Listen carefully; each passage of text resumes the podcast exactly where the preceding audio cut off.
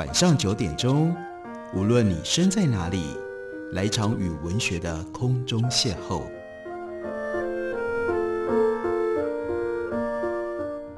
杨照谈书，邀您一同遨游文学世界，认识古今中外的经典之作。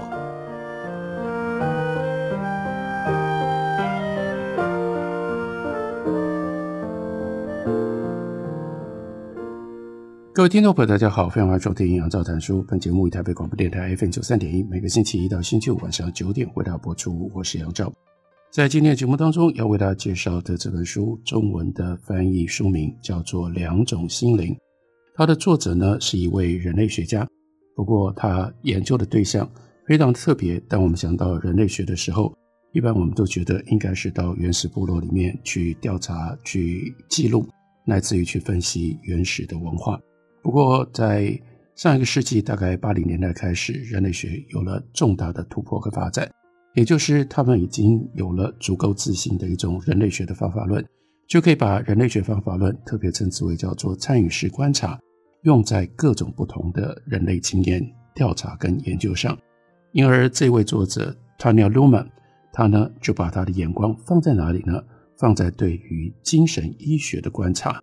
所以这本书它的副标题，也就是一个人类学家对于精神医学的观察。人类学家会对于现代的医学当中如何处理精神问题有些什么不同的发现吗？我们先来看一下，在引言当中，Tanya Luhrmann 先告诉我们他如何注意到这个领域，进入到这个领域当中。他回到一九八九年的秋天，他说：“我成为人类学系的新任助理教授。”这个系所因为其悠久的心理人类学传统而闻名。那是他当时去到的是 UC San Diego，这是加州大学的圣地亚哥分校人类学系。他说，当时的我已经是一个经验丰富的民族志学者，出版过一本关于现代巫术的著作，手上还有另外一本呢，是研究显教，这是非常特别的一个宗教支派。这样的一本书正在进行当中。不过我在心理人类学领域相对是一个新手，至少在美国的心理人类学领域是一个新手，因为他是在英国完成训练的。我们也就大概快速的跟大家介绍一下 Tanya Luman，他是斯坦福大学的人类学系教授，他的主要的专业领域是医疗与心理人类学，还有宗教人类学，主要研究的对象那就是宗教巫术以及精神医学。他把他自己的研究描述成为叫做“心智的人类学”。他曾经获选为美国人文与科学学院的院士，还有美国心理人类学会的主席。我们再来看一下，他继续说：“他说我的同事呢建议我去听一听给新进精神科医师的培训课程，说这可能对我有所帮助。所以 Luman 是用这种方法接触到了精神医学。他之前的背景偏向于认知取向。”但是，美国心理人类学的发展，则是源自于运用精神分析观念理解文化运作的传统。这里有一个非常重要的起源的学者，那就是 Margaret Mead。Margaret Mead 研究萨摩亚人，在他对于萨摩亚人，尤其是他们的成年男人男女关系、性观念等等这些著作，在一九三零年代出版的时候，一度竟然轰动了全美的阅读界。成为畅销书，这样的一个人类学专业的著作变成畅销书，大概就可以让大家体会到 Margaret Mead 它的重要性以及他的著作的突破性质。不过，Margaret Mead 他在他的著作当中，他运用弗洛伊德学派对于童年经验的理解，在不同的社会当中，其实那个态度跟方法并不是非常的严谨。因此呢，这几年系上的研究生就被安排。为了让大家对于精神医学有更深刻的认识跟理解，不要再像是 Margaret Mead 一样，只是读了几本弗洛伊德或者是相关介绍的书，就把精神分析的观念用在人类学的调查研究上。为了追求在心理人类学上对于精神医学有更严谨的认识跟理解，所以安排了给年轻精神科医师的讲座课程来学习。弗洛伊德和精神分析的临床观点，让这些心理学家也可以参加。研究生们一直在抱怨这种讲座课程跟人类学没有关联，但鲁曼说：“幸好我当时并不知道这件事，我只是怀着兴奋又不安的心情去上课。那上了一年的课，最后呢，课堂上人类学的这一行的人只剩下他一个。他说：我对自己说，这些课程谈的不会是我完全不熟悉的领域，因为他有特殊的背景，他的父亲就是一个精神科的医师。”而且因为父亲的关系，他在求学的过程当中认真考虑过，他要不要投身在精神医学当中。不过他说：“我自认写书比治疗病人更适合我，所以选择了读人类学。”就像我的一个同事说的：“这个背景让我成为叫做 Huffy 半在地的人类学家。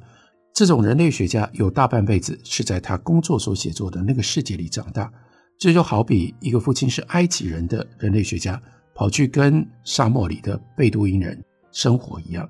现在有很多这样的半在地人类学家，这样的人有一些优势，因为他的成长过程当中，他所使用的语言和他后来试图要描述的世界里所使用的语言是一模一样的。那这堂课呢，是礼拜三早上，前面提到了，这本来是给新进精神科医师的课程，他并没有想到。将来他要写跟这个相关的一本民族志，他只是想要学习精神病跟忧郁症，学习精神分析的操作，也想要知道圣地亚哥的精神疾病和他在西藏还有婆罗洲，也就是典型的他去从事民族志调查的这些地方所看到的状态现象到底有什么不一样。在西藏在跟婆罗洲这些地方，没有人听说过弗洛伊德。他花了六个月的时间，每个星期四早上去上两堂课。但是呢，慢慢他就深深着迷于这个复杂矛盾又令人困惑的世界。然后有一天早上，也就是他的同学，这是一个年轻的精神科医师，知道他是一个人类学家，就转头问他说：“哎，你要不要来写我们的事情啊？这不就是人类学家在做的事吗？”表示这个精神科医师对当时的人类学发展。还蛮有概念的，你们不就是一天到晚在观察别人的社会行为，然后呢去进行分析吗？我们在这里，我们可以变成你们的对象啊。于是他就想，对呀，我发现精神科医师训练的历程，至少我当时实际参与可以观察到的，这不就是参与式观察吗？让人感觉到不安，而且又困惑，但也非常的有趣。我知道自己开始用不同的方式在看人。从他们控制情绪、摆姿态，跟他们动用眼神、改变眼神的方式，去寻找灰暗情绪的特征。有一部分的原因是，我确实就字面意义上那样开始看到不一样的人了。也就是本来你看人的方式改变了，同样一个人，这个时候你所看到的会是不一样的面相，你会注意到不一样的重点，在日常生活当中。你不会看到，你不会遇到那些最终要住进精神科病房的人，起码你看不出来他们生病了。在一间有上百位学生的课堂里也一样，有几个学生很可能精神方面有严重的问题，但做老师的你也很少看得出来。不是精神科医师很难看得出来。当一个人有一点冲动，有一点悲伤，或者是他变得太瘦了，你很容易解释哦，他们刚刚度过了。很糟糕的一周，他们还是较正常的，还是跟我们一样。在这些精神医学的课堂里，他就看到了有一个男人被带进来做治疗，那是因为有人发现他在厨房里双手干什么呢？捧着他妻子血淋淋的心脏，身旁的地板摆着一把切肉刀。他说：“我记得有一个比较文学系的女研究生。”留着一头金色的长发，读的是全国最好的大学。但是当他弯着腰，发丝拂过脸颊，他的悲痛如此的明显，以至于感染到我们的作者塔尼亚。塔尼亚说：“我哽咽的几乎要哭了出来。”还有记得有一个男人极度的焦虑，焦虑到连我都想要从椅子上跳下来跑走。但是那个房间充满了观看的学生。而那个焦虑的男人来回在所有人的脸上扫视，没有人启动，没有人以至于没有任何一个人感动。这个时候受到这样的一个课堂的影响，他甚至开始害怕开车上高速公路，因为有两名患者说，他们曾经想过在开车时速七十英里的时候闭上眼睛自杀。不久之后，遇到了一个处事练达、时髦漂亮、口齿伶俐又身材苗条的大学生。我自己还是大学生的时候，应该我就会想要变成他那样一个人。但是呢，他就像是来自于纽约曼哈顿中央公园西边上流社会的 Audrey Hepburn 奥黛丽·赫本。他是因为厌食症而住进了医院。当时他的母亲正要跟他的父亲离婚，会从欧洲寄钱给他，但是拒绝接听他的电话。所以他们在那样的一个训练的课程当中。遇到了这些被治疗的对象，几个月之后上课上下来，他说：“我已经不再怀疑 illness 精神疾病在那里是否存在了。关于这种 grand sociological theory 巨型社会理论，宣称精神医学惩罚了那些只不过是有点古怪而且偏离常规的人，例如说法国哲学家米歇尔·福寇，他对这件事情，也就是正常跟疯癫跟疯狂。”他一般是把它视之为一种社会偏见的 construction 建构，但是这个时候经历了这个课堂上的洗礼，鲁曼没有办法继续接受这样的看法。他说：“我开始在学生朋友以及超市帮忙在那里装袋子的装袋员身上，发现我在个案讨论会上所看到的那里闪烁着一丝丝的疯狂，然后我又开始担心自己是不是。” Overinterpret 过度放大了实际的状况，我变得深深着迷于精神科医师他们眼中所看到的，他们到底如何了解自己所理解的是否正确呢？以及所谓正确对他们到底意味着什么？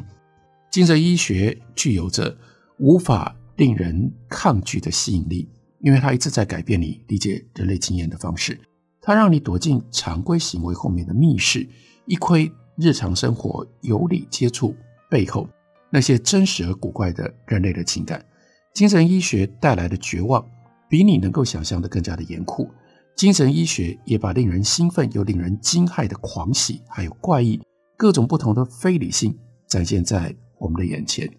用哲学家 Donald Davidson 他的话来说的话，我们大部分都是他人行为叫做仁慈的翻译者，意味着。看到别人的行为，我们会理所当然先假设他们跟我们一样正常，一直到他们变得明显和我们不同为止。这就是 Lumen 他为什么要写这本书的起源，因为他接触到用这种方式接触到了精神医学，产生了高度的好奇。我们休息一会儿，等我回来继续聊。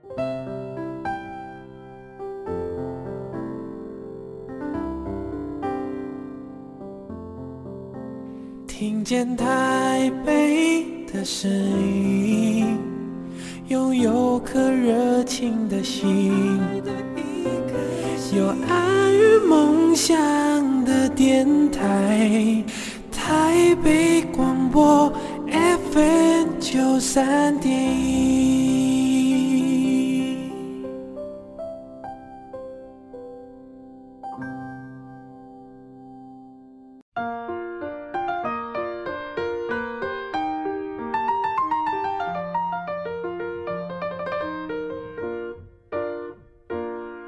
感谢您继续收听《杨照谈书》。本节目以台北广播电台 FM 九三点一，每个星期一到星期五晚上九点，为大家播出到九点半。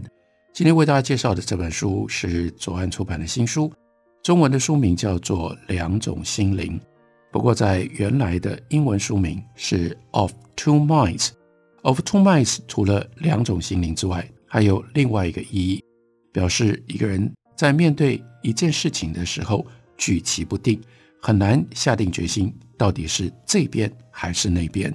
那为什么要取这样的一个书名呢？这本书是一个人类学家，他对于精神科医师、精神疾病的患者以及精神医学的田野观察和思考。这个 of two minds 指的是什么？也就是他接触到美国精神医学，在一九八零、一九九零年代，他们对于患者会有两种不一样的治疗模式。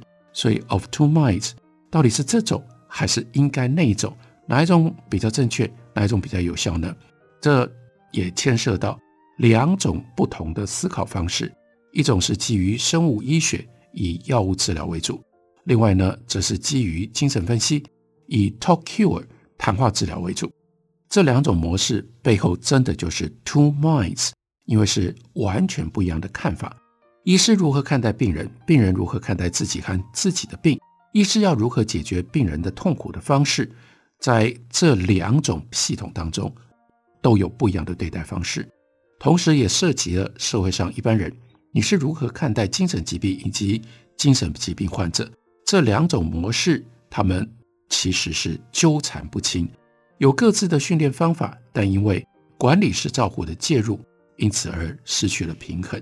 这是他所要面对、所要处理的问题。而他所使用的方式，刚才就提到了，是一种人类学来自于民族志训练所产生的参与式观察。所以他的开端，那就是因为他参与了本来是给精神科年轻医师的训练课程。我们再来看一下他描述。那样的课程，精神科医师并不是只是用单一的方式观看。星期四早上的讲座课程很明显是多样化的。某一些早晨，男讲者来上课的人穿着白袍，一看就是个医生，或者是让你会有那样一种医生科学医学的联想。他们走进到讲堂里，他们就谈论神经传导物质，还有各式各样的化学反应。并且在黑板上画图解释 biochemistry 生物化学的交互作用。他们在讲一种我高中科学课之后就再也没有听说过的语言，因为他大学到研究所到刚开始去从事他的职业的时候所受的都是人类学的训练，就不会再遇到了以科学跟生物学为领域他们所使用的这种语言。不过，另外其他的早晨，男讲者。因为作者唐纳·鲁门，她是一个女性，所以她会特别注意到这件事情。来上课的几乎都是男的，他会穿着不一样的衣服，不再是白袍，是粗花呢的外套，戴着眼镜。这个看起来就不是医生了，而是学者。来到教室之后，他们坐下来，而不是站着说话，双手交叠。接下来讲什么呢？失落、哀悼，还有心理治疗当中最糟的时刻。他们讲的好像我们的人生全都是在脑子里、在心灵上面发生的一样，这个时候就没有化学了，讲的是精神，讲的是心灵。有的人会画图解释视觉失调症，也就是我们之前习惯称之为叫做精神分裂的这种病症。患者大部分是在什么时候出生？他认为可能有一部分要归咎于圣诞假期的畅饮。有人在做心理治疗。但并不相信弗洛伊德所提出来理论当中的 unconscious 无意识、潜意识。还有一些人在黑板上仔细地写出 Eric Erikson 他所提出来的生命阶段，但之后也就停止，竟然就没有继续讨论。所以他说：“我听了关于酒精、战争、性虐待、睡眠疾患、癫痫，还有呢完整的精神药物治疗的课程。”在所有这些专家的意见、生物化学图表，还有心理治疗移情的等等评论之后，以及心理治疗移情的评论，在这个背后存在着两组截然不同关于人是什么的概念。这也就是 of two minds，有两种态度、两种图像，如何去感受、去选择、去行善，以及如何拥有意义。一种就是医师的方法。一种是学者或者是精神分析师的方式，没有人明白地指出这些深层的议题，他们只是跟你讨论如何对待特定的病人。但是围绕着这些实作的课题，比如说，当你在半夜接到了一通要自杀的人打给你的电话，你应该怎么处置？你应该怎么办？可是呢，在讨论这样的实作的时候，还是显现出来，这里有一个。最古老的哲学的难题，为什么叫做最古老的哲学难题呢？那就是疑惑为什么我们会受苦。在古代经典的戏剧当中，我们看到伟大的人物遭受痛苦，对他们感觉到怜悯，也感觉到恐惧，替他们觉得恐惧。那是因为在方兴未艾的故事，那不可阻挡的厄运当中，我们看到这些伟大人物在无意如此选择的情况底下，被卷入到某一种情境，而在那样的情境当中，他们却做出了摧毁自己的选择。例如说，Antigone，这是 Sophocles 他的古希腊悲剧，在这个经典的悲剧当中，Antigone 这个主角，他并没有选择要挑起血统合法性以及国家合法性之间的争端，他是被卷入到这样的一个情境底下，在这个情境当中，他的两个弟弟挑战了城邦的合法性，因而被杀了。他呢，违背了城邦君主的命令，要去替他的两个弟弟收尸，这是他所遇到的巨大的痛苦。而 Antigone 他伟大的地方，也就在于他看到了埋葬他的弟弟有这样的一种道德的需求，他就没有退缩，尽管君主命令不能够这样做。作为自己，他选择了崇敬家人，而不是君主，并且愿意为此付出生命终极的代价。但换做另外一个人，也许就能够活下去。执着的坚守承诺是 Antigone 他性格上的缺陷，但也因为这样，所以才会用戏剧来描述他，并且让我们感受到他坚持自己的伦理原则所显现出来的伟大高贵的素质。当今我们用更平淡乏味的方式，使得悲剧使用“悲剧”这个词。我们今天当我们讲啊，it's a tragedy，什么样事情是悲剧呢？它指的是个人真真实实无法控制的情况。当然有很可怕的飞行途中爆炸的飞机，冲走夏季作物的洪水，毫无理由随机杀人事件。但为什么这叫做平淡乏味呢？因为人生确确实实是由这些小小的情境所组成的，这些情境牢牢地将我们包起来，使得我们几乎无法动弹。如果要了解到这些情境比我们在这些情境当中所做出的选择更为重要，我们就必须要看到我们对人类经验理解层次的这巨大的差异，两种心灵，两种方式，而这个差异最清楚的凸显显现在。精神科医师被教导如何观看这个世界，那两种方法、两种角度所产生的张力。精神科医师承袭了笛卡尔二元论的观点，这已经是我们心灵跟道德地景当中显而易见的特征。有的时候，他们谈论精神痛苦的方式，就像是在谈论心脏疾病一样。